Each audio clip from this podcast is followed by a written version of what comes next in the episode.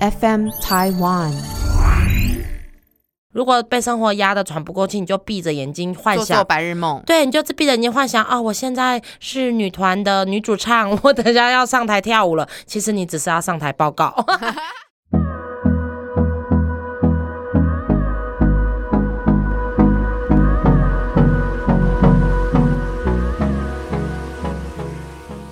大家好，我们是假头刀。假头刀，假头刀，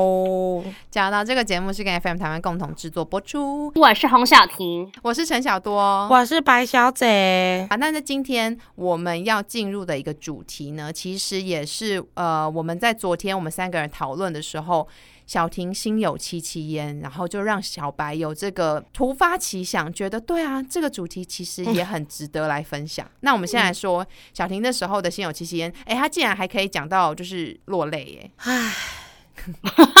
好小婷，你说说。好的，我说说看。我跟你说，因为就是反正呢，我我其实会想要讲这个开头，就只是因为我非常非常希望这是我们近几集里面最后一次再去怎么样，就再去再去提到这件事情就对了。反正呢，就是你们之前有提，就是我们就是在讲业务的辛酸这些东西嘛。就是刚好这一阵子又是一点点呃，我工作的就是微低潮期这样子，然后我就是会，就是我的个性，我还是会一直很想要的继继续努力，继续去突破，就看我到底能不能从里面找出一个能让我继续坚持下去的原因，因为我就是一直，就是我的个性，我就是会。因为不好意思，我昨天想这句话，我觉得我真的很老，就是我会一直有一种吃得苦中苦，方为人上人的感觉，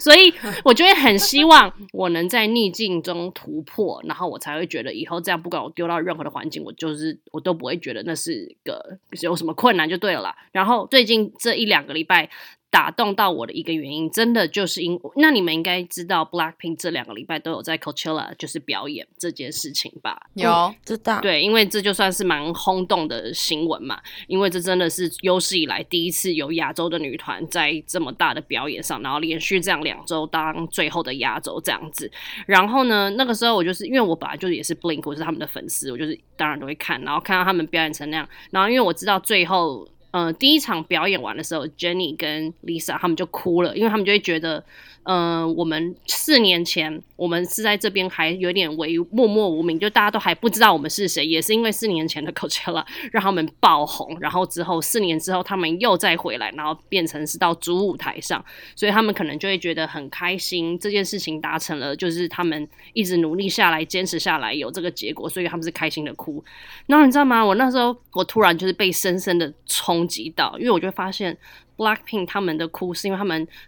非常以自己为荣，然后开心的为工作而哭。然后我最近的哭都是因为很难过的在哭。然后我觉得天哪，明明就都是工作，为什么差别可以这么大？然后我就会一直在思考这件事情。然后因为我这。我每次有这一类的事情的时候，我就是会去找那个，就是要么找安娜，就要么或者是找那个我澳洲上次那个特别来宾 Nancy 去讲，因为我们就都是在国外，然后也都是就是我们三个都是业务，我就一直去跟他们讲这个烦恼，讲这件事情。然后那一天跟 Nancy 聊完之后，他就跟我讲了一连串的事情，就突然有点点醒我，就我的这工作就就真的很难嘛。然后我就会觉得我已经在这边。嗯，很付出了我所有的努力，然后只能到这个成果，然后还是一直会让我觉得我的呃压力很大，然后我就身体也会有一些小的反馈，比如说就是我我会觉得我开始掉发。掉的比以前严重很多，然后又开始会长超级多白头发，然后又开始长很多痘痘，然后就整个人看起来是很暗淡无光的。然后在我六日，比如说我可以休息的时候，就是比如说以前我都会想说，哦，我要去哪里玩，我想要去哪里或怎么样之类的。然后我现在六日我真的都不想，因为一到五我都会觉得我已经被工作压死，压到到没办法喘气，所以六日我真的只想要好好的放空，待在家里，然后做我自己想做的事情，就是当当做我自己的。修护动作，然后我就会觉得我真的是整个人生都赔进去了。然后我就在跟那个 Nancy 分享这一段，然后他就很认真的跟我讲说：“他说我觉得以前呢，我看过你工作很快乐，跟很散发你的光芒、你的能量的时候，就是我在当空服在台湾飞的时候。他说那个时候你自己的个人特质本来就很强烈，就是你不管分享什么，你讲什么，我都会觉得好好笑、好幽默，或是你用的东西我都很想用。他说他完全记得在工作快乐的时候的我的样子，然后也可以看得出来现在我的。这样的不快乐，然后他说我现在的感觉就是很像是一段在感情中，就是那叫什么，就是离不开，对，离不开。譬如说他是我现在只是乱坏情人，对，比如说他是个渣男，他天天劈腿，或者他天天在外面乱搞，然后你就一直选择不看见那个痛苦，一直说没事的，没事的，只要我继续撑下去，你就是可以，嗯，有一天可以留住他了，他就会改。对，然后我就突然真的被点醒，就觉得真的哎，就是我跟你说，我的身体的征兆跟那些东西都在告诉我说，你真的就是。不适合，不然你不会那么不开心，不然你身体不会出现那么多以前从来没有出现过的反馈。但是你就是一直不停的说服自己，你只要一直待在下去，你就可以可以继续 努力的人。我就是那个把我自己。搞成那样的那个人，我就会觉得他有点醒我，是因为我本来就是个很有能量、跟能量很够的人。然后我也知道，当我能量很够的时候，放在对的位置的时候，我可以多么的发光发热。因为我本来就是个很喜欢赚钱的人，我本来就不是个好吃懒做，我就是很愿意为了钱而努力，愿意为了钱而有动力。然后我现在如今也是这样，可是这些动力跟那些得到的钱，完全没有让我有快乐的感觉。然后我就连我这么爱钱的人，我都会觉得。我到底在干嘛？然后，因为我就记得我之前在我去年有一次很想离职的时候，白嘉宇跟我讲过，他说他觉得我的个性，你明明就是个很很愿意赚钱，如果你把你这个能量。放在对的地方上，你一定可以赚更多钱。不要可能一开始当然没办法，但是如果你继续有这个热情，你真的是可以用这个方式去赚更多钱。至少你赚的钱是快乐的、开心的，不是像现在很有压力的。所以呢，于是我们就有了这个主题。那主题是什么了？白小姐换你了。因为就是昨天我们进行了呃这近几个月唯一一次 认真的开会，然后我们就在想说，我们是会不会最近的主题都太多回顾。性质的，然后就觉得我们好像已经太久没有去激发新的火花，所以我们昨天聊天的时候，小婷就有提到这个工作这块，然后很难过的，我就突然异想天开说。啊，我知道了。我们的瓶颈就是想不到创新的题目，因为前提是什么？前提是我们三个，我们过去的生活都是重叠的，所以我们分享紧紧在一起。对，就是我们很有默契，我们又是好姐妹、好同学十几年，所以我们以前的东西都一样，所以我们就会一直做回顾单元，因为这样我们三个人会有共鸣，然后也就是希望跟我们差不多年龄层的豆粉有共鸣。可是我当我们回顾性质的东西已经回顾太多的时候，我们要。讲新的题材的时候，发现我们三个人在生活的道路上，我们现在除了工作以外，然后像我前一阵子结婚什么，我们该讲的都讲完了，就是已经没有东西可以产出了。人生嘛，就是整每个阶段都会发生的事情，我们好像都在豆粉分享。对，全部都讲完了。然后我们三个就是因为现在生活大概比重都是八成以上是工作，那真的工作我们已经讲到烂掉，讲到很怕人家点开，想说啊，你阿伟又讲工作啊，所以我们想说那。我们没有题目的前提下是什么呢？突然想到一个 idea，超级棒，就是假想题呀，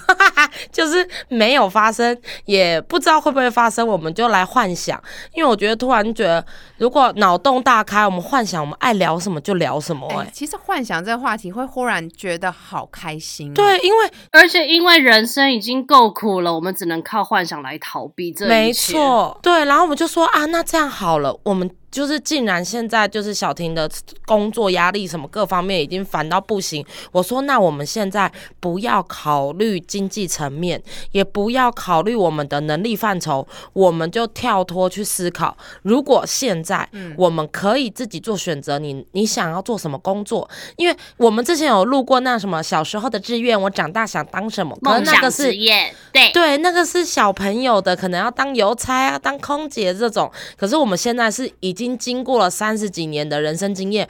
之后，你觉得什么产业或者是新兴产业很特别？嗯，然后就觉得虽然我没有那个能力，我也过去也没有栽培自己往这条路走，可是就是要异想天开的去想，其实我们内心现在如果做这份工作会很开心，没错，因为我心里有有有两三份职业是最近看 YouTube 啊，不管 IG 什么，我都是去看那些职人的东西，因为我觉得好羡慕他们的工作的。的内容，就是我喜欢的东西。对，那我们一讲出来，整个豁然开朗，我们大家三个人就是越聊越开心，越聊越越起劲。好久没有这种讨论热度了。对，然后之前都是啊，要聊什么？哦，就这样，生活、工作。然后哎，五分钟结束了，我要去喂奶。嗯。然后昨天我们突然三个人就在电话里面一起幻想，然后就哇，好棒哦，好想做啊，开饮料店，开什么？好想开冰淇淋店。对，很好笑。那呃，我们一样好，先从小婷先讲起好了，因为她前面铺那么那么久，我觉得她现在顺理成章的讲下去，赶快让她的心情好起来。嗯，小婷，你你赶快说说。好的，我我只想跟大家说，昨天我真的是难过到，我跟他们讲，我突然就自己爆哭哎，然后我自己都觉得天哪，我居然真的是。是被生活压成这样，我自己也觉得超不可思议的。反正呢，可是呢，我是想说啦，我今天心情有好转很多啊。如果你们两个还是会觉得哦，怎么真就是已经没有到那么惨，因为我觉得很多时候就真的是一念之间，你那一瞬间真的会觉得自己何必呢？干嘛要把自己放在这么。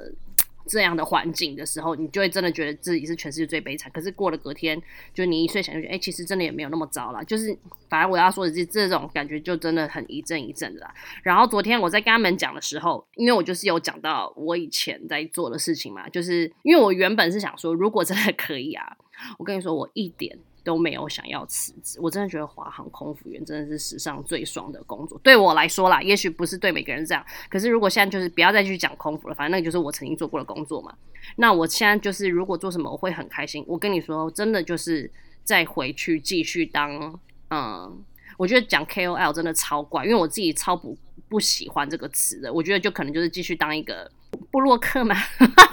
哎，我真的很很不会，就是对我就是好好的经营自己的 IG，然后透过自己的正能量来分享给大家。对我，我跟你说，我可是我真的不知道这个词要怎么讲好，就 KOL 就 KOL 吧，因为我真的不知道，因为讲网红我也觉得很怪，就一切我都觉得怪到不行。可是那就是我以前曾经的一部分的自己。我要讲的是，这工作完全不是人人能做的。很多人就是真的，我我完全不行。我最讨厌就是有目的性的，就是去 promote 什么东西。就我真的没办法分享我的太多东西，是而且我会觉得自自己会觉得不有趣、不好玩。会矮妞，对，会觉得小小的害羞，嗯。然后对拍照什么又要想要拍美照，然后又拍不出美照，压力超大的，我真的会很害怕。我觉得 KOL 真的要看个人特质，对，不是你想当就小婷超适合，因为她在我也觉得。每一个地方，就是只要有阳光有什么，他说我知道这边可以这样拍，这边可以怎么拍，拍照跟文字，而且我因为我他很有想法，文字的人，我什么都不喜欢，很厉害，因为他要把那些他现在不管。是产品好了，或者他想抒发自己的生活，他用文字跟照片，就这两个。当然，现在有很多短音啦，你可以拍一些影片，但是就是在这两个当中，你就会表达出你想要呈现的内容。没有，而且我觉得是要连贯跟正能量。对，然后每天都要正能量，影响粉丝哎。对，因为很多人会 follow 你，你因为你而去买这东西，我觉得那个号召力我承担不起，我会怕怕的。嗯，我们直接把他话抢走，他下疯。不会没有你们帮我补充这一段，我很感谢，不然我刚刚那卡在那个网红跟 KOL，我根本不知道怎么继续往下去讲，因为我就对这个职业我还是很卡，我不知道怎么形容，因为我其实我不是说，嗯，我要像现在的那些 KOL，比如说一直要接夜配这件事，我不在乎那些业，你是说散播正能量啦？就是你会把我的开心带给大家，嗯，没错，因为我我很享受哎，我跟你说，就是这就是为什么我说我很适合，因为当我在发那些东西的时候，我就是我真心觉得这个东西很好笑，我真心觉得真的是太幽默，我真心觉得这东西真的他妈太好，而且我本来的个性就是你们也都知道，我超级热爱分享。对我只要一发生什么事情，就算那些人你们他妈根本不认识好了，我就是要讲，因为我讲出来我就是爽。可是也就是因为这样，你们就是会连我身边那些你根本不认识的人，但是你都会一直知道，因为我一天到晚就一直不停在讲这些事情，所以我就真的觉得我的个性，不论是我很爱讲话，或者是我很喜欢分享，或者是我真的很不怕，就是大家对我指指点点，或者是我也不 不在乎在那种很公开的空间照一堆很三八的照片，就这些事情，我都觉得很符合我这。这个人的个性跟这些事情都是我的雷区，都是我会怕的，对，全部都是我擅长的区，所以你们就知道为什么后来就是白小编他也没办法再当白小编了，因为他就是我们我们也曾经这样谈过，因为他对于我有跟他聊过，他就是说这件事情对他来说，后来也才发现，原来这件事情真的不是人人能当，真的是你那一次跟你聊。完之后，我才我不知道啊，因为我记我记得你那时候好像你一开始跟我讲一件什么事情。哦，好像就在讲说，因为我就一直说你要互动，你要互动，不要一天到晚就一直不发东西之类。然后比如说开问答好了，就是回呃跟粉丝这样一回一复的那种。然后你就说，我记得你那时候好像类似讲说，你好像回了五个还是十个，你就再也回不下去，因为你都不知道回什么，你想不到有什么有趣的留言可以再继续这样留，所以你非常佩服那些可以一次回就是五十个、一百个的那种对 KOL，因为你就会觉得他们且加上他不是我真实人生的朋友，认识的朋友我不太知道要用什么语调跟哪一种氛围去去聊，我 我的压力很大。因为像因为我们现在开开了节目之后，就会有一些豆粉，或者是嗯。比较真的比较少联络，嗯。甚至是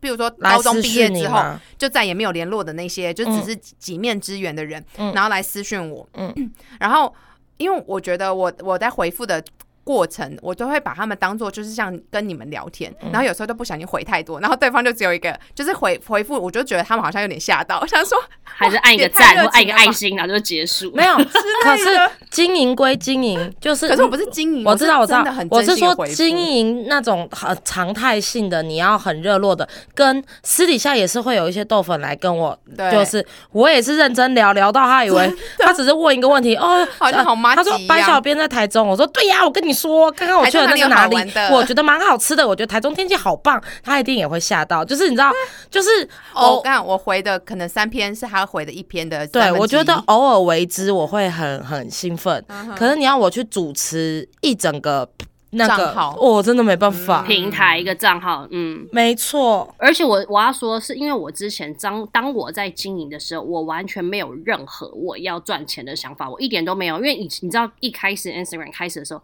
根本没有业配啊，没有这种东西啊，就顶多可能有人找你拍一拍什么东西，就是没有业配的。这业配真的是很这五六年来才开始有的东西，所以我一开始是真的完全没有压力，就是纯粹就只是我想要放美照，跟我很爱讲一堆拍一堆莫名其妙的东西，然后上传觉得好笑，那样我真的是用那样子的方式在经营。可是反而就是因为这样子的方式，然后我才发现哦，原来这件事情我做起来我是开心的，我就是跟陌生人聊天，我也都可以很屌的聊一大堆。我才发现这是我的一个个人特质，而且是一个可以，就像你们刚刚说，也许是好，我不知道我自己不觉得有没有什么号召力，我没有感觉，因为我只是单纯觉得这就是我分享生活的一部分，而且我觉得很好玩。也许会有很多人会觉得你是不是这样分享太多或什么，可是我就会觉得。在我可以接受的范围，我去分享，我真的完全不觉得这一整段事情有影响到我任何的生活、欸，尤其是因为你哎那是分享你自己的生活，所以你自己可以做抉择，不干人家的事啊。而且你分享的事是你的事情，所以就真的你又不是说新闻记者去爆别人的料，你是天天在爆自己的料，对所以大家完全不是看得很开心。对，而且我跟你说，我爆我妈的料，她更开心，她觉得明明好像有人知道我叫清华、就欸，是你呀、对，我觉得你可以我就帮你妈经营一个账号，你们可以做品牌的分化，就什么年龄层以上的东西都是她找来妈妈，对，然后就是什么是需要什么的的年轻的是你来，我觉得你可以帮她经营呢。你远端操控，你妈不是退休了吗？说？我妈有问过我，她问我说：“你知道吗？” 我妈说：“你们那个 podcast 是怎么录的呢？可以跟妈妈说吗？”我说：“那你想录什么？” 她说：“妈妈想录圣经的故事。”我说：“真的不会有人听。我真的笑死！而且我跟你讲，你根本就是初代初代 KOL，因为你在无名时候你就已经散发这种气质了，你就是不停的在打文，因为不停的在打文章啊。谢谢因为、哎耶！我们大家放学，你仔细想想看，我们大家放学回家就是赶快躺在沙发上开始吃东西、看电视。洪文婷一回到家就开始自拍一百张，然后跟 跟那些鸟啊，跟什么，然后就上传，很忙、然后欸。把今天一整天发生的事情打成网志，然后分享给大家看，然后大家笑得很开心，我觉得哇哈哈，真好笑，真愉快。对，而且高中的那个时候根本不可能有什么利益业配，所以你的初衷你绝对不是为了任何，你只是就是想分享，你不讲出来，你不拍照给大家看，你会死。那你的协议里就是存在的。这个能能量啊，而且你你传出来的不是说什么今天心情不好，不是。你每天传的说今天好好笑哦，今天又干嘛了，就最开心了，所以你是正能量代表，然后再加上影响力就是慢慢这样累积的，因为其实网红有分很多种啊，有些是那种真的把自己像明星经营的，就是感觉很远，哎、你知道高高现在上很屌是，他们还会去摄影棚拍那种产品照、哦，对啊，哎棚拍啊，因为只要代言费，这是他工作他可以。cover 啦，他就会做这件事情。对啊，那是他敬业的态度啊。那当然，有的人不用去棚拍，也可以拍的很漂亮，那个都是看自己。不是我要讲的是，就是因为呃每个人的能量不同，然后小婷是散发正能量的，而且她呃我刚刚有讲，就是有一些人是高高在上，把自己当明星经营的，可是小婷是很接地气的，就是你你去私讯他，他超接地。气的。然后，而且他讲的都是很实在的东西，就会让让人觉得，哦真的是好朋友在推荐你，对他觉得他好没好距离，东西。我真的不装逼的，很直接，而且不拐弯抹角，然后很接地气。这个就是现在网，就是类似网红、会招人喜欢的原因。而且我最近看了很多 YouTube，我会看的也都是那种啊很直接的，然后他不会过度哦。对了，包装啊红婷也不太会修片，因为他就是过度包装对。对对对对，要是我是网红，我就是那种很凶，我就是要棚拍的。我如果没有到百分之一百分，我会崩溃。可是小婷好像就是人生很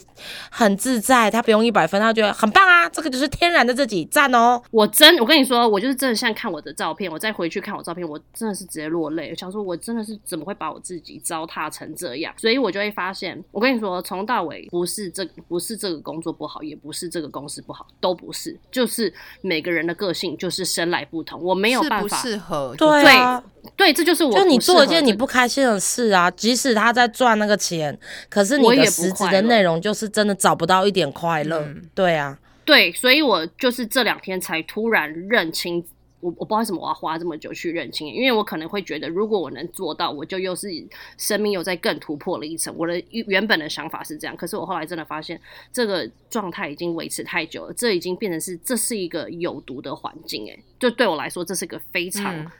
糟的环境，我再继续这样待下去，我真的只会越来越不快乐，然后越就是越离那些我原本喜欢的事物越来越远错啊！而且我突然想到一件事，就是因为就是前一阵子有一个人就是麻烦我去教一下他女儿，就是。编一小段舞，然后就是教他，就他要拍影片，可能要交作业什么，我就 OK 啊，好，然后我去做，然后然后只是因为快乐，对我就是要讲，我就发现原来我可以快乐的时候是这个样子，然后我已经被生活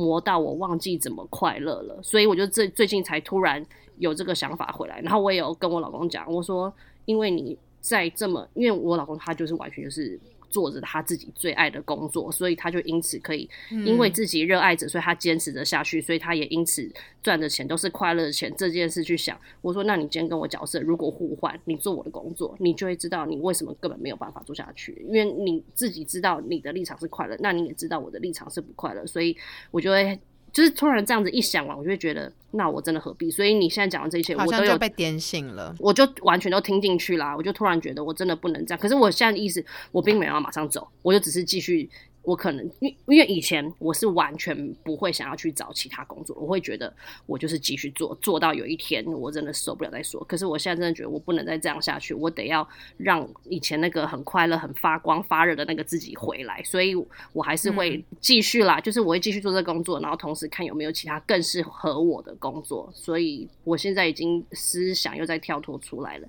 所以也是要在这边再次感谢一下钟玉荣喽，就是你那天 昨天跟我讲的话，真的有让我听进去，让我真的觉得我真的不能再这样子再残害自己的，就是整个嗯身心灵下去，因为真的很可怕。因为你刚刚讲到，就是因为你最近工作的这个关系，嗯然后让你想到就是以前发光发热。诶你知道嘿最近我是因为真的是从带小孩开始，我就忽然想到，其实，在还没有生嗯。小孩之前，我大概二十五六岁的时候，发光发热，不是，我曾经真的就有想过，我想要去做就是儿童教育这件事情。其实我那时候是真的有想过，因为我觉得我是很喜欢，真的很喜欢跟小孩玩的人，嗯。就是每一个人带小孩。我那时候还没生的时候，我是大家都想说，哎、你好适合去幼稚园当很老师哦，适合，你知道吗？有我大学刚毕业的时候，我有个学姐，她要做一个产业很赚，呃，她不是属于任何教育机构。她不是补，习班，她也嗯不是幼稚园，她有点像是学龄前学龄前的开发，对就是开发，就是你要自己准备教材，自己准备故事，自己准备音乐，你可以用跳舞的各种，就是用五感还是几几感、七感还八感，对，就是小朋友婴儿的那种教育的东西。开发他们的脑袋。对，然后而且那你知道，通常都是一些富太太、富妈妈，他们一群人，然后召集，然后大概五六个人就开班，就请老师，然后会到豪宅里面或是高级的一些公共工作空室对工作工作室里面去去上这个课，嗯，你很适合哎、而且你整个形象就很适合那种什么姐姐什么姐姐的，因为我自己很喜欢带，就是带小孩，就我我不是说当呃。妈妈的那种帮妈妈的带你是说很喜欢跟婴幼儿互动？我喜欢跟他们互动，因为我嗯觉得在他们身上你会散发，你会看见他们散发那种快乐、开心的感觉。嗯然后如果你今天对他们的教育，你会发现他们有进步，嗯他们开始从什么都不懂，然后现在他们会自己。开发出自己的一些作品，嗯。或者是他们开始会跳一些什么舞、唱什么歌，嗯。我觉得那是很不一样的成就感。这个成就感比我签了什么样大单，我会来的更开心。嗯。甚至像最近，我只是呃教我的侄女啊，或者是说我我自己的小孩，我自己的女儿，那你很适合当老师哎、我就觉得就是教育体们身上看见的不一样，我其实是很开心。但我的教育体系，像我有好朋友，他也是开作文班的，我不是那像那种就是写作文的。嗯，不是数科的东西，对，不是数科。我觉得在学龄前开发，像对你刚刚提到，我有个好朋友，他也是在做这件事情。互动，对他就是做呃音乐美语的脑力开发，啊然后每次他就会想一些新的教材，哎、这个超难的、欸，教材的创意开发，自己手做哦。这超难的哎、嗯，但是你就会想要为了给孩子不同的体验，然后你去开发出不同的呃课程，嗯。来让他们玩，然后甚至在课程里面你可以去结合不同的人，比如说你今天是在教音乐的，然后另外一个他是做语言开发，他从嗯。B p m f 开始教，其实美国还是哪里很多自学教育不送小孩去幼稚园都是这样，错哎、这样更花钱，因为每一个老师就是一一笔钱。我要说的是，我昨天就有跟一群妈妈在聊，我就说，其实我自己，因为他们都说我就是很适合跟小孩玩，就算那个小孩再怎么尖叫或者怎么样，我就会觉得，哎、我我真的就我就会想要关门把它哎锁起来，可是我不知道哎、我可以让他们不要尖叫哎、就是在某就把嘴巴捂 就是你要闭嘴，闭嘴。没有，就是像我朋友的小孩，那时候我们在跟他玩的时候，就是用不同的方式转移他们的注意力。其实他们其实也不是那么想要去尖叫来让自己不舒服，而且你算是很有耐心的人呢、嗯，嗯，你耐心不错哦，就就是是 跟我比起来，还这倒是。我我耐心非常的差，你耐心很好。所以我就是我，而且我觉得，如果今天可以在这部分，你去你的就是工作，其实就是 take care 这些小孩。但是我有一个前提，嗯这些小孩爸妈要在旁边，哦 就是我不是幼，我不是想要做那个什么呃幼稚园、小学的这个老师。对，啦，你的确你说的那些课程是父母都是会在的。嗯，然后。父母跟小孩他们的互动，如果因此而更哎、可是你很伟，大、欸又更棒，因为真的开心。真正在做教育界的，他们都很很不希望家长在现场，因为、哦，因为很烦呐、因为你怕家长会啰里吧嗦。对啊他说：“你你看，为什么我的小孩把那个土吃掉了？哎、你自己想想看，你的客户本来一对一对那个不会讲话的，然后你的如如果变成父母都来的话，就是一对三呢、然后如果说不只是一次一对一？”当然啦，就更现在有些课程他们可能会只有限定，只能陪同一位、一位爸妈，而且妈妈都会自己来，她不会让爸爸来，因哎为觉得有点危险因为。爸爸跟老师或其他的妈妈有可能有一些婚外情。好八卦。然后就老师看得很开心，哎、你知道吗？今天那个老爸爸跟那个妈妈在厕所外面聊了很久，对，就忽然有很多八卦。其实我自己觉得，我想要，如果今天我真的哎想其实你真的可以喜欢做这件事情，趴探很想要欸做这件事啊，可是你现在没空啦，你现在假日要带小孩。他现在如果说你他连睡觉时间都没有，你还要再叫他 part time，我真的会笑出来。如果你没有小孩的前提下，你真的可以利用你的休假我假还在想、趴探欸做这件事，因为就是你又可以赚钱学这个，又可以就是考好这样玩子的考这样子的证照，好像有很多不同的，因为他这个没有年龄限制啊，是吧？哦还是对说老师一定要在二十岁前？可是要没有可爱可爱漂亮漂亮，除非你冻龄，我当园长啊，除非你要冻龄，真的你要一个阿姨也不适合吧？因为我像我朋友，他们就还会穿那种公主啊没错，然所以后要可爱可爱的、啊。要漂亮，小孩也是会有审美的，好不好？漂亮他就会爬过来。哎这倒是真的哦，小孩喜欢漂亮的人事物。对啊、当然，因为他知道，就就表示他的审美很正常。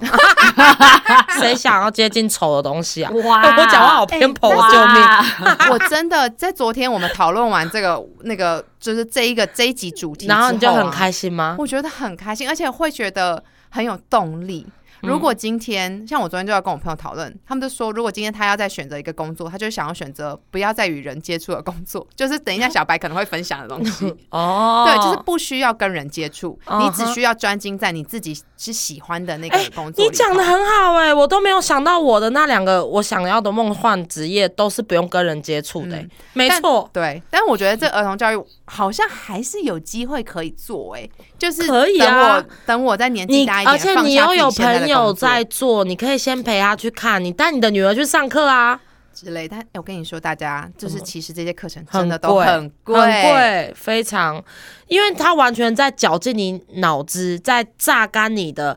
才华跟你的能，嗯因为那是你创出来的，你你你创造出来的教材，所以我某部分可能就是还在考考，还要考虑到这个实质上的问题。呃，对啊，就是我们刚刚前提有说嘛，不考虑自自身的能力嗯跟金钱，因为因为我等一下讲的那个都是不赚钱的事情、我只能说，如果现在让我选择的话，我真的不想做业务。啊，谁想啊？我们们现在不是三个应该都不想敌跳脱业务？没错，我们就是为了不哦我想当就想到，业务，所以如果我们才录这看到孩子们的那个笑容，然后他们的进步，我都觉得现在想，我都还是觉得好开心哦。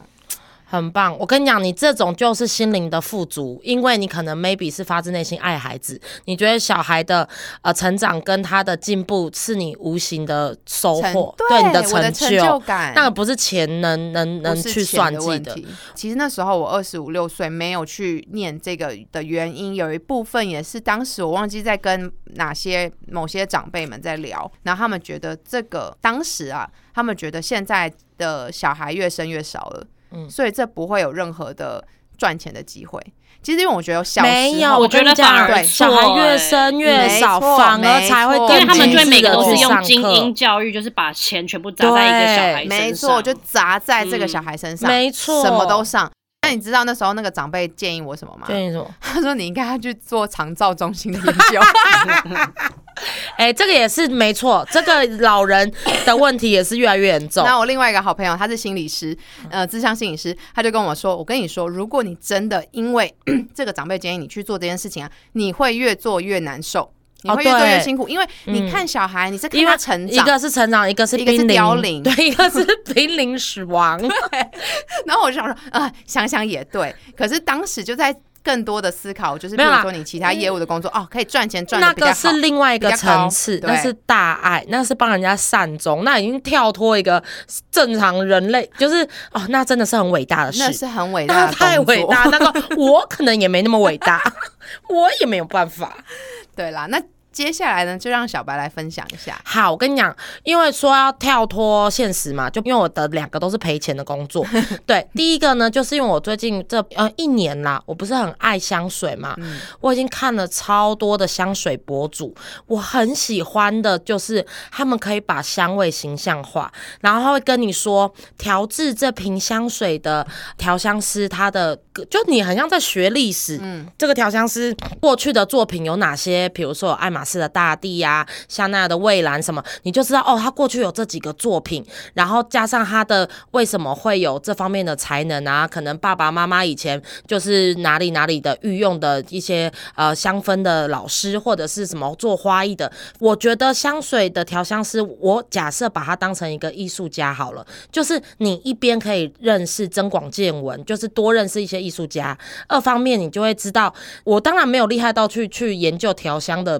制度啦，只是重点是他调出来的味道，他就开始跟你分享说，哦，你闻到这个，你会觉得你很像在。对你很像在南法薰衣草田，然后因为每，而且我发现我觉得厉害的就是每个香水博主每个不同风格，有的是讲话比较温文温文儒雅，然后会在做影片的时候会切很多画面给你看，然后有的是那种很直白，还有我跟你讲，穿上去就是霸总，然后就是新。你之前有分享一个男生的，对，那个超好笑。我跟你讲，有幽默的，然后有温文儒雅的，然后也有一些是属于比较呃，怎么讲，就是教材型的，就是会给你科普很多字。我就觉得不同的博主有不同的风格。然后我看了好多，明明是一瓶香水，可是你看，你看不同的呃香瓶介绍给你的东西，同样的香水哦，我可以过两个两三个礼拜，我再看不同的人的分享，我又有不同的感发，你知道吗？那个就是激发你脑脑里面的幻想，因为其实它就只是个香味，可是每个人讲，他会每个人带领到不同的氛围里面去感受。这其实就很符合你的个性，因为你的个性就是喜欢文化、有故事、历史以及画面。对，因为它好抽象。我觉得我跟你说，嗯白嘉宇，你真的很适合，因为我跟你说，你的有两集，然后我有得到超级多来自豆粉的回馈，就是你讲那个，就是有一次我们是什么爱用品推荐，是是最后变成是品香大会那一集，你得到超多好评，还有另外一集你也得到很大的好评，你可能听了你就会吐血，想说哦，原来是那一集啊。你说猪吗不？是牛肉面，因为很多豆粉说你好会形容每一个牛肉面不同的口味。他说听完你讲都觉得明明就是牛肉面可以，可是居然会被白小编讲成是真的是完全不同家的风格，他们真的每一家都很想去试。对，所以我跟你说，所以你很对我要讲的是你很不他他不是哦，我是觉得他非常的会去形容。香气味跟各种东西，你的形容词很多。因为像我，我真的我真的只会说哦很好吃、很香，或者是哦可能很像夏天、很海边。我觉得这样就结束了。可是我其他东西的分享层面很高，可是这一类的我没有办法像你巨细靡遗的这么的完整的去叙述一个故事，因为我觉得你叙述故事的完整性很强，所以我说我觉得你很适合走这个。就是因为香瓶那个我也潜移默化，也不要说我做功课，因为我只要讲到做功课我就很痛苦。可是那是我喜欢的东西，我听了不同的人讲，我只是把它浓缩成我自己的东西。我觉得，呃，而且我跟你讲，这个真的是完全是赔钱的生意。哎、你知道他们香水博主，他光每一个品牌要买一系列，就是几十万呢、一瓶香水一 真的很贵。哎、你看什么 MFK，它一瓶就一万多，然后它改版调香，然后它哎它要有十几瓶，两三个月的月薪，你知道它整面墙就是跟就是跟百万包包一有看到样。你。之前分享那个影片，它是整面墙不同的香水，对啊，因为而且重点是很贵。很多香水其实都出类似，可是他要讲出它的层次，嗯。我就觉得我真的是佩服，我真的觉得他们香瓶师的鼻子跟他们的脑内激发都，他们也是属于艺术家了吧？嗯。他们很强，我就觉得好崇拜，好喜欢，因为我觉得如果是香味，他讲的那些层次，你真的可以进去说，对对对，我有闻到，我有闻到这个玫瑰，没错，我有闻到广藿香，然后他就会带领你，我就觉得那个感官被激发，我就觉得好像小时候学东西的那种感觉，因为你就一直不断开发不同领域。对，然后我就觉得好赞哦。然后大凯每次要看我就说：“哇，你真的很屌！你就是看一个人在讲话，然后讲那个香味，看了两三个小时，而且他说你很。”他说：“我们两个真的是好高级哦！你在品香，我在品酒，因为他 他在看那个威威威士忌。然后我说我们两个真的是好可惜，不是有钱人哦。我说要是钱放在我们身上，我们真的会很好的把它变成我们喜欢的东西。我们两个真的就是太可惜，不是有钱人。所以你想要做的是品香师，对，香评就是我想要把我知道的东西，就是用具象化的、用形容的方式给人家介绍给大家。而且我能认识更多多厉，就是厉害的那些调香师，就是我能有这些知识背景，我会很开心，就会觉得我感觉好像我历史很好，或是我又成长到另外一个阶段对，就觉得我的脑袋有好几本那调香师的那个历史书，我就说我跟你说，他在一九八几年的时候先创了什么什么，就像我上次讲香水的那个时候，我上次才讲三三个品牌，你知道香水真的几百种，百百种，有商业香跟沙龙香，商业香就是各大品牌出的，沙龙香就是他们是专门调制给就是定制的，反正就是香品，我觉得是个很赞的工作，而且如果很多人没有接触到的，是根本不知道有这个工作。然后，而且加上我觉得你们真的可以在买香水之前，前上网做点功课，你真的会掉入那个深渊，搞不好就自己就开始买了起来。然后还有第二个工作呢，因为我本来想要讲的是加配师，因为我觉得你们讲的都是。呃，真的可以做到的事情，像你说小朋友的教育嘛，像小婷她就是之前也做过，可是我讲的都是我真的是碰不到的，因为刚刚那个是我没有那个钱可以做这件事，然后现在要讲的是加配师，加配师我为什么不能做呢？是因为。嗯，其实如果我真的再理想一点，我不是只想布置而已，我是真的是想要当那个呃设计师就是装潢房子，所以也不是软装设计。对我要是有能力，因为我个人觉得软装设计其实每个人都能当，每个人喜欢的风格不同啊，你有什么好哎、说自己是一个师？我必须说，就是你是有空间感的人，对我有空间感有，空间感才有办法做这件事情。对对对，因为他你要在脑袋里面就是立体化，对，很难呢，很简单，没有，我觉得难的是那个色色彩学，因为什么色彩会缩小，什么色彩会放大，哦嗯嗯那个比较难。没有，我觉得因为这个也是一样，你每一个房子会依照那个住进来的人的个性，跟他喜欢什么风格，你去帮他创造他想要的东西。比如说，有人要乡村风，有人要侘寂风，有人要什么风，然后我就很想要他给我一个方向，然后我就往那边做到极致，就很像以前办家家酒啊，就是你你要帮这里布置哦，这边是如果是乡村风的话，就是要木百叶；如果说是侘寂风的话，就可能就是直接镂空或者是蜂蜂巢帘，就是所有大到建筑空间它的那个光线射进来的角度，然后小到那个窗帘你要怎么摆，沙发的布。布的颜色是要皮革还是布椅还是什么？然后这个空间给你的氛围跟这个空间给你的香味，你连那个呃香氛都要挑好。我觉得我是很，如果说。我有很多不同，因为我觉得设计师厉害的是，我每次去逛那些就是装潢设计师的网站，我都好羡慕他们，他们有好多作品，然后每个作品我我比较崇拜的是，他每个作品可以跳脱很多的，就他可以做无印风，他又可以做那个北欧现代风，又可以做侘寂风，就他每个风格就是。真的，一点进去我就说，对他有做到。那我就觉得，你做完之后，你的业主进来之后，他会觉得这就是我梦想中的房子，跟他使用起来，因为不只是漂亮而已，房子是要拿来住的，所以动线跟他的习惯，你知道这些东西，就是我觉得。不只是加配师呃能做到的，一定要一一定要有建筑的观，就是尝试，你才能做的那么完善。虽然我很在乎细节，可是我又不想，因为我真的你又不想要去读太多的书，嘿，对，因为因为其实哈，那个 好像要要会电脑软体，因为我觉得空间刚好，我可我可以用铅笔用那个尺画出立体的东西，可是你叫我用电脑拉那个线，我就不行了，而且我不喜欢上那个学科的东西，你叫我背，呃，而且建筑真的不能开玩笑、还要欸数字哎、那个是真的数学要好哎、那个比重，嗯那个钢筋一平方公里能承重多少？你这边的地板加水泥不能超过你真的去多少？跑的时候，你就会我真的这一块。就很像你假设啊，就很像我们小时候，如果你想考北女或台大，你是不是呃就是呃中文、英文、数学都要满分啊？如果说我们是英文、中文好，然后数学零分，你一辈子也没没办法去，就这种概念，就是我有我 OK 的地方，可是有些地方我就永远突破不了，所以我就是一辈子没办法去做这件事，哎、大家有没有在听我们三个在讲我们自己梦想中？你知道吗？真的很，开心，我们都好开心、好快乐，我就觉得天哪，这就是啊，这我真的很羡慕，现在还是有很多人，他们就在做自己理想，就往自己理想中的职业去迈进。嗯对，你就看他们，就算他们花钱去学，像上呃上一次。跟我一起分享斯里兰卡，因为我知道他也会听这每一集我们的豆，就是土豆。他想做？什么？他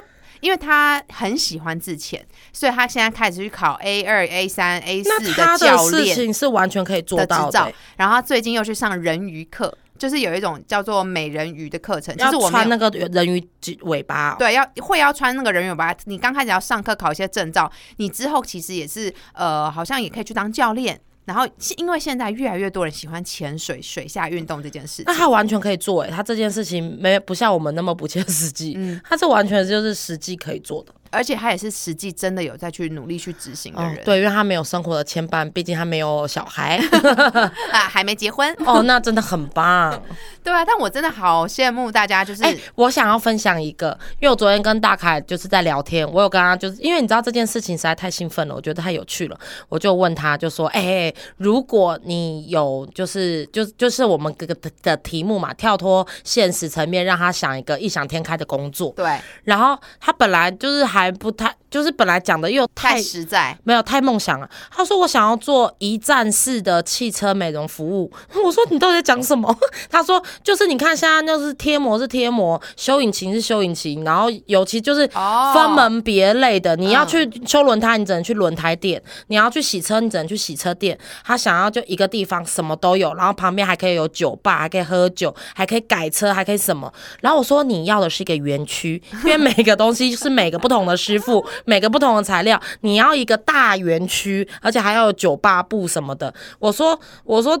我说能不能跳脱你现在的什么车？跟车子有关的，你不要再跟车子有关。他讲到一个我觉得很屌的一件呢，我们两个真的是有钱人的脑袋，可是我们真的是没有有钱人的口袋，你知道吗？他说：“我跟你说，你知道吗？台湾是游艇大国。”我说：“台湾有游艇吗？”他说：“台湾都在出产游艇跟制造游艇，只是台湾没有这个 base，就是没有这个基，就是观光基础。因为我们一出去就是太平洋，大概就是海，然后而且我们的可能消费的习惯，有钱人的消费习惯没有到那里去。他说他想要当一个船东，有自己的游艇，然后招待不同的人上来，他们办不同的 party。比如说，呃他他的不是说像那种我们放电音帮人家求婚，然后帮人家，不是那种简单的电音趴，不是说那种给年轻人上去嗨的那种电音趴，而是他说，哎、可能就是几个好企业老板上去，然后比如说他们这次是呃红酒会或者是雪茄会，然后就是开到呃公海还是哪里，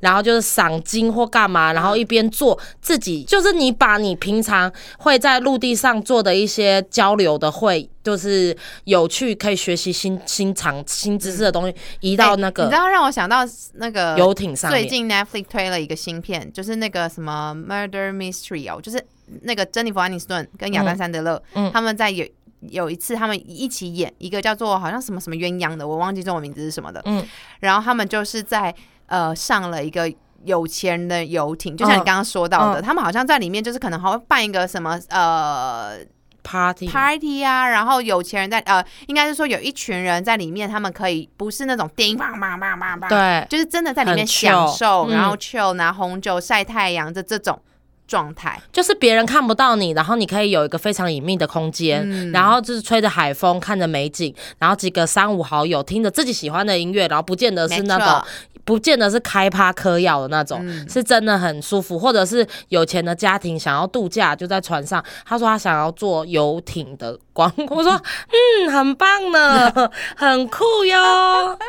啊，因为我们现在讲到都是职业嘛，但是其实虽然我们现在录了大概将近快一个小时了，但是其实昨天嗯。我们还要讨论一个点，就是就是现实一点的话，如果要开店的话，啊，开店开店。对。我其实昨天在讲的时候啊，我认真在思考，如果在一个我我那时候在想说，如果在一个滑雪场旁边开日式咖喱，然后可以炸炸鸡配啤酒，感觉就是有啊，现在就有了。哦，现在就有了，但是我就觉得好幸福哦。哇塞，对，因为那时候我记得我我那时候去东京是去那个呃苗场，苗场那时候是当地有教练朋友带我们去坐了缆车，然后攀山越岭，然后过了两两座山头吧，到了一个在苗场附近，它是一个湖，山上的湖，然后上面有一个滑雪场。那时候我们滑雪大概呃滑了四五次到。中午的时候，我们就在那个湖边就有一家咖喱饭店。但那时候我跟你说，其实你也不没有在 care 它，呃，到到底有没有花很多的心思。你不管吃什么、喝什么，你都觉得好好吃，很幸福。那时候我就在想说，如果今天我能够开一个店，我就是希望让大家是在一个最享受。你最享受的那个氛围，然后你可以去享用里面的美食。在那种时候，他可能就不会 care，你就说：“哎、老板，你那个忘记加红萝卜，你这个可以不要加葱吗？”就大家都是一个很喜悦的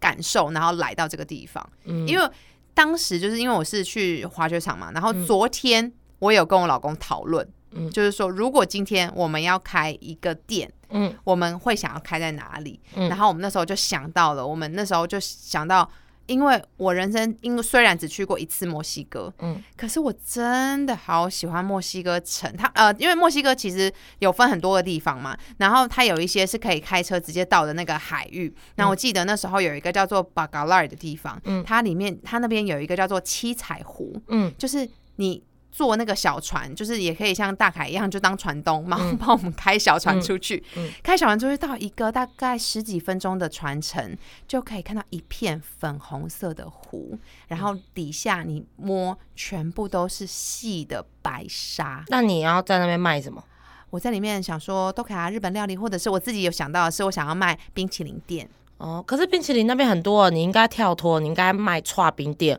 或者是东区粉圆，绵绵冰，对，就是那种泡泡冰，就那边没有的东西。我想要卖绵绵冰。我跟你讲，卖串冰最好。串冰应该他们也会蛮喜欢的。，对，因为墨西哥其实真的是一个非常国就是很。简单嘛。你在很冷的地方卖很热的东西，跟在很热的地方卖很消暑的东西，这绝对赚啊！中真的，你会觉得说，哦，重点是还有，因为那些人他们去那边观光享受，所以他们的其实都会蛮开心的，嗯你也会被感染到那样的气息。没错，就算在那边买一个串冰两百八，他也不会生气，他也觉得嗯 OK OK，啊，因为反正来。观光嘛，反正我一年可能就来一次。没错，就是去度假。哎、那为什么你想要开章鱼烧店？没有啊，是你们讲说要开什么店，我我就是觉得章鱼烧。因为很好吃啊，没有，除了很好吃之外，你不觉得？没有，我是说台式章鱼烧，因为我很爱吃，就是因为日传章鱼烧那种。，对，就是为我为出发点，因为它不好买。那你要么就去夜市，不然去特定的地方。它不像那种鸡排，你每一个就是每个区域、每个 block 我附近都有章鱼烧。你自己问你家附近古亭这一带哪里能买到章鱼烧？没有，对不对？嗯，对啊，所以我就觉得这是商机啊，因为夜市，它只出现在夜市，没错，而且它又很简单，它又不用厨房，不用什么，就一个餐车。可是当然了，很热，而且它那只是哎、如果你餐车真的很热呢，可是就是就是想说，就你如果硬要我开的话，我是觉得这个，欸 而且它只是那个酱，你知道那个酱调和那个面粉跟水，那个才多少钱？那成本超低的。然后那放下去，然后才一片高丽菜跟一小颗章鱼嘴，就这样子一盒六颗，就现在好像五十五了。哎、这很好赚哎、而且重点是，其实就供需法则，我每次想吃的时候都买不到，然后我就觉得，哼，要是我就开了。可是，在我之前有这个念头的时候，戏子就开了。哦，就被人家捷足先登了。好吧，那我就来问一下，现在远在加拿大的小婷，如果你今天想要开店的话，其实他要开他有很多想法全部都有猜到。对他想要的就是他爱吃的，对，可是呢，你们不觉得我说的那些全部的店，就是你把我的能量放进去，你真的会觉得我那家店会大卖吗？就是以我平常的那些吃法，跟我爱分享的那个方式，反正我目前我最想，就是我家附近啊有蒸奶店了，然后也有日料店了。然后就是缺一个台式火锅店，我超级超级，我就是最想开就是火锅，因为而且我觉得火锅真的是台湾人的骄傲、欸，就是因为我觉得像蒸奶、鸡排、牛肉面这些东西已经有一点，有一点被推到大家都知道，可是火锅这个东西永远都是。你不觉得火锅是个很神秘的东西吗？它就算夏天你也可以吃，然后又冬天更适合吃，然后在这个这里这个温度，绝对一天到晚都超级适合吃火锅，而且因为嗯而且加拿大这么多华人，锅的最大的原因。对，没有我跟你说，我会最想推火锅的原因，就是因为火锅这个吃吃饭的方式太完全颠覆白人，就超级颠覆白人的全部的饮食习惯，这一点就会让我觉得，天呐！如果我能把这个就是吃法、煮法能在这边发扬光大，我会觉得我他妈超屌，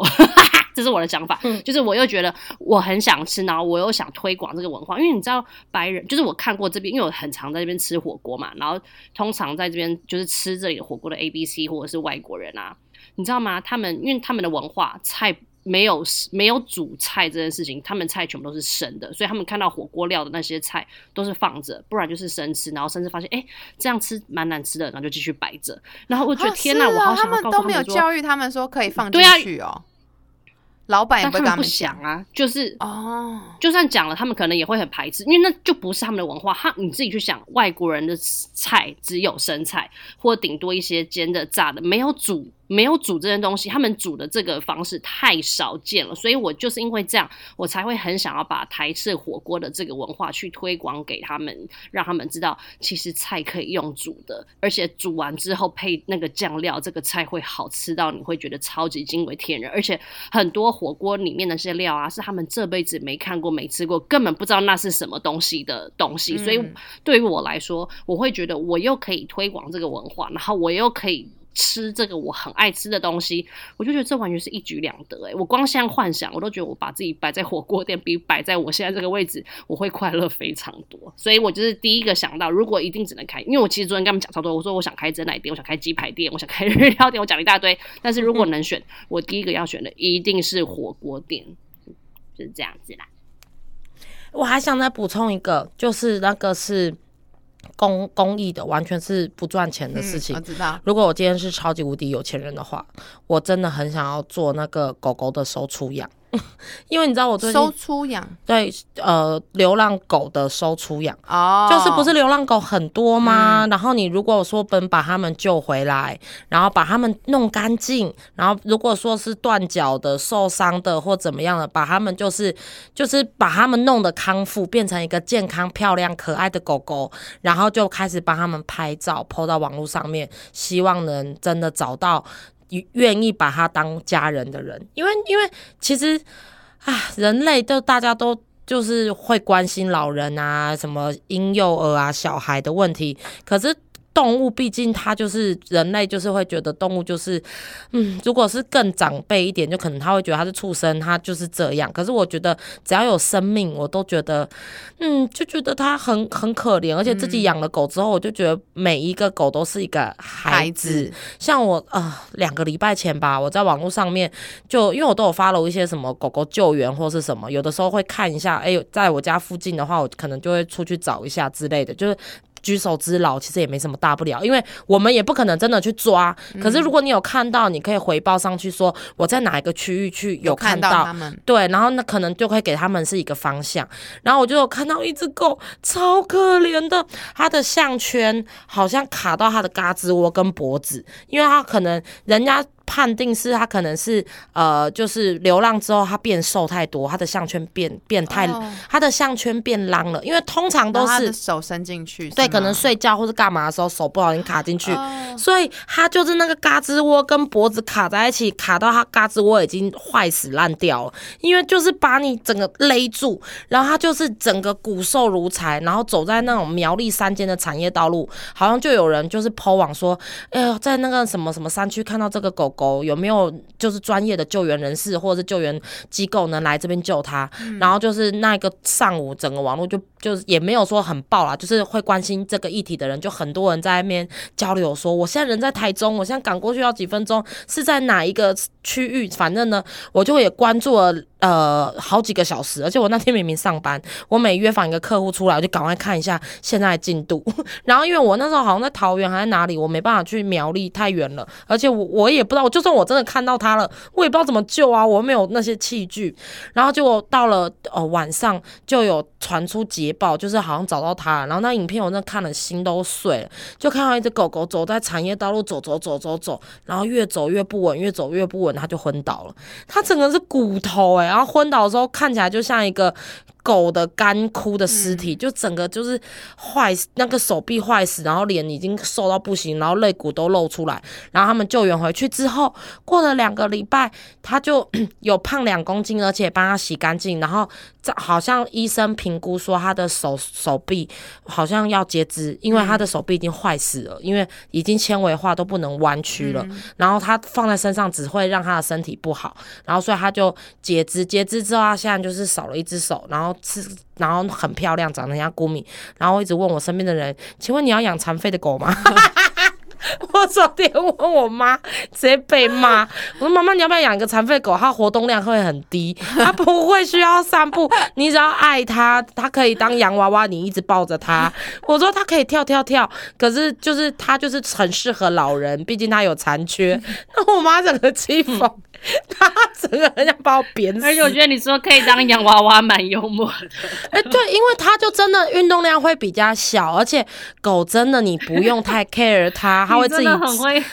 很会行销因欸，为我妈就会说 啊，她真的是老了很孤孤单什么。我说你真的养一只狗很棒，它陪你，你尿尿它就在厕所门口等你，你去睡觉它就在床上等你，你看电视它就在你脚旁边，你随随时想撸就撸，你只要你吃饭分它一口，然后给它干净的水，然后它的大便尿尿，你只要固定一个地方，只要有去清洁。我说狗真的是很棒的陪伴犬，而且它们就是它们都只记得主人的好，你打了它，可是你是它主人，你下次再摸它，它还是一样爱你，就是它很纯。而且我看了那个，就是看了那个这一次的这个救援机构，它真的弄得干干净净、漂漂亮，像幼稚园这样，然后里面一大堆残残残缺不好的一些狗，可是那些狗的脸都是那种很天真、很活泼，然后明明，哎、你知道我真的觉得很可可怜的是，狗的送命都是七八年、十几年起跳、哎、如果它没有家，没有爱它的爸爸妈妈他在外，面流浪这么久。对呀、他不能说他也不会自杀，他智商没有高到我真的要是流浪狗，我真的一头撞死算了。就是